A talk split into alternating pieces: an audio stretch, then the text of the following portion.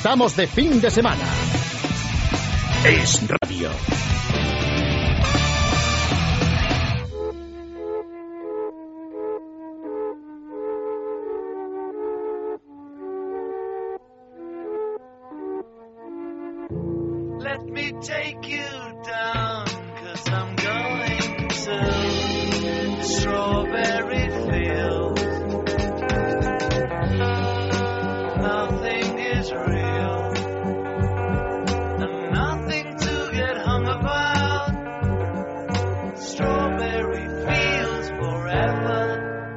Cuando hablamos de Madrid muchas veces nos olvidamos de que Madrid también es agricultura. Y dentro de la agricultura de Madrid pues hay una cosa que a mí me parece deliciosa, que es el vino. Y para hablar de vino, de uvas y de Madrid, pues hemos invitado a nuestro amigo Félix Cabello, buenos días, Buenos días, Pedro. y a Ricardo Recaerme, que es el director general de una institución, o no sé cómo llamarlo, que se llama IMIDRA, creo, ¿no? Sí, buenos días, Imidra. Sí. Instituto Madrileño de Investigación y Desarrollo Rural, Agrario y Alimentario, nada menos. Bueno, a mí, de las cosas que más me gusta la carretera de Barcelona cuando paso a Alcalá es la finca esta del Encín. Cu- Cuéntanos un poco, Félix, qué hay ahí en el Encín. Bueno, la finca del Encín tiene toda la parte de investigación de- agraria del instituto. Allí estamos trabajando sobre todo en temas de investigación forestal, descontaminación de suelos, todo lo de alimentación, viticultura, tecnología de alimentos y la parte de cultivos, cereales, leguminosas. eh, o sea, trabajamos allí todo lo que es investigación agro- agroalimentaria. Y se ha recuperado unos terrenos para hacer un campo de golf, o sea que también ha habido una labor de, de recuperación de espacios naturales.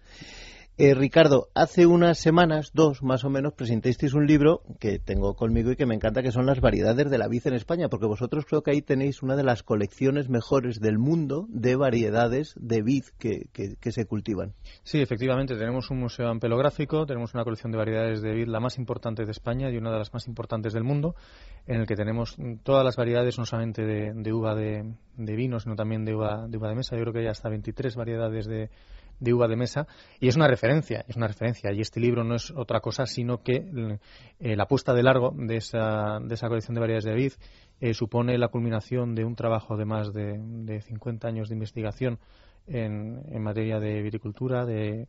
Y bueno, la verdad es que podemos sentirnos muy orgullosos de este libro porque va a suponer no solamente para la Comunidad de Madrid, no solamente para España, sino lo que es en la investigación en el mundo del vino a nivel internacional, un antes y un después en la caracterización de las variedades de vid. Y, todo, y hay muchos países que tienen nombres de uva tan bonitos como los nuestros, porque la uva Graciano, Garnacha, eh, Monastrell, a mí se, se me llena la boca solamente con esos nombres. Hombre, son, son nombres que vienen desde muy antiguo. Tenemos referencias a algunos de ellos desde 1513. ¿eh? Estos nombres vienen de la raíz propia de, de la esencia española.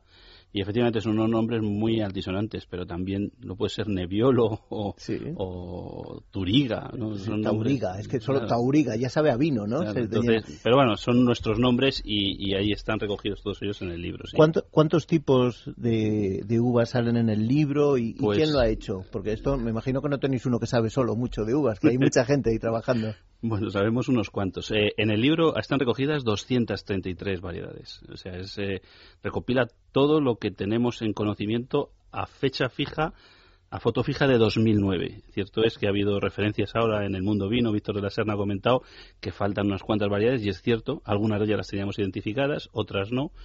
Y es un equipo pluridisciplinar. Trabajamos ocho personas en hacer este libro, cada uno con su especialidad, revisión, historia, descripción botánica, biología molecular, cada uno ha trabajado en un área y es el conjunto de un trabajo de, de mucha gente. Claro, cuando pensamos en la vid, pensamos en la planta, pero no dónde está la planta, en los suelos. Yo me imagino que un sitio como Madrid, en general, con la industria que tiene, el uso del suelo, el tema de los suelos será bastante delicado también, ¿no? Es un tema delicado y es un tema fundamental. Claro. Eh, tanto el tema de- de- del suelo como las precipitaciones, el clima, todo eso influye en la uva, la, cal- la calidad de la uva, el, el contenido en azúcar, que al final es lo que se transforma en contenido del grado alcohólico de- del vino.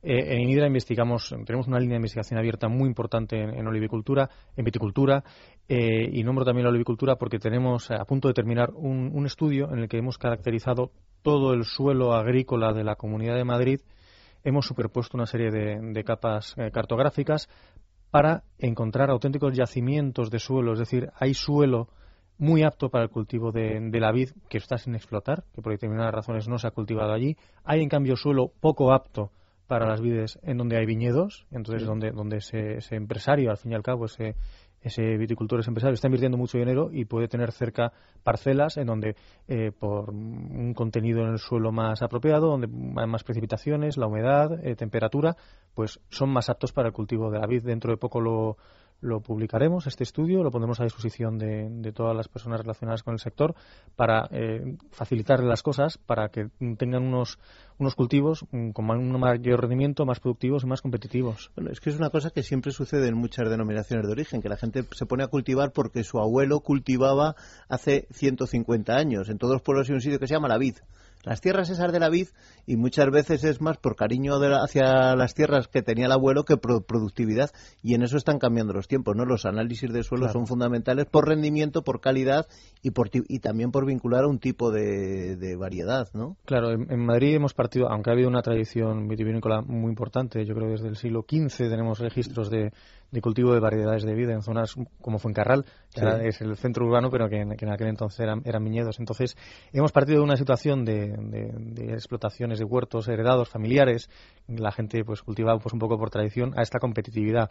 Ya tenemos una industria bastante potente en cuanto al vino de Madrid, es un vino, la denominación de origen vinos de Madrid reúne a 46, 47 bodegas actualmente y un tercio de su producción se explota, se, o sea, se, Sí, se- sí, se exporta. se- perdón, se exporta a países como China, como países del norte de, de Europa, en Estados Unidos, eh, Letonia, por ejemplo, es un gran consumidor de vino de Madrid, es decir, estamos hablando ya de, de cosas serias, estamos hablando de un sector muy competitivo. Bueno, y que el incremento es tremendo en porcentajes. En- desde 1995 se ha casi triplicado. O sea que estamos hablando ya de un volumen y sobre todo yo creo que es una producción de vino muy interesante por la calidad. Se ha evitado hacer cantidad, ¿eh? hacer garrafón, por decir de algún modo, y tanto, a mí me encanta el diseño. El otro día probaba con Javier Gil unas botellas negras, con las letras doradas, monovarietal. Es que hay detrás un trabajo que, que no solo es, la, solo es el, el trabajo agrícola, ¿no? sino también la parte de diseñadores, de distribuidores, que, que es la donde está el negocio. Sí, Madrid tiene, tiene com- complicaciones y tiene ventajas. La complicación del vino de Madrid es que tiene que, que hacerse un hueco en el mercado muy competitivo, un mercado muy feroz y competir con vinos de otras comunidades autónomas con muchísimo más bagaje, historia, reconocimiento de vino, ¿no? No voy a poner aquí ejemplos porque a todos nos llaman la atención las comunidades que son típicamente eh, vinícolas, ¿no? Lo que pasa es que en Madrid viven 6 millones y medio de personas. Tenemos un mercado muy potente y muy cerquita, kilómetro Claro. cero. Entonces eh, es muy fácil en los, en los mercados de, de alta calidad, de gourmet, el que se valore estos Y luego en muchos casos con una buena relación calidad-precio. Ayer tomando un pincho de bacalao, que pocas cosas hay más madrileño, en Casa Braulio, el vino de Madrid excelente valía 1,15. Un vino de Verdejo valía 1,30, cuando por lo general las- las los vinos de Verdejo suelen ser más baratos. Con lo cual también yo creo que en Madrid tenemos que consumir productos nuestros. ¿no? Sí, todavía es un poco desconocido en establecimientos de Madrid. Eh, los restauradores están, se están animando, se están animando a tener en sus, en sus cartas vino de Madrid, pero cada vez, cada vez un poquito, un poquito más. La verdad es que el crecimiento y, y el posicionamiento en establecimientos va cada vez va mejor. Eh, Félix, hablábamos también de otra pasión que tenemos, que son los olivos. ¿eh? El otro Sí. día pasaba por el nuevo Bastán, fui a Campo Real, me compré un queso, me compré unas aceitunitas de Campo Real.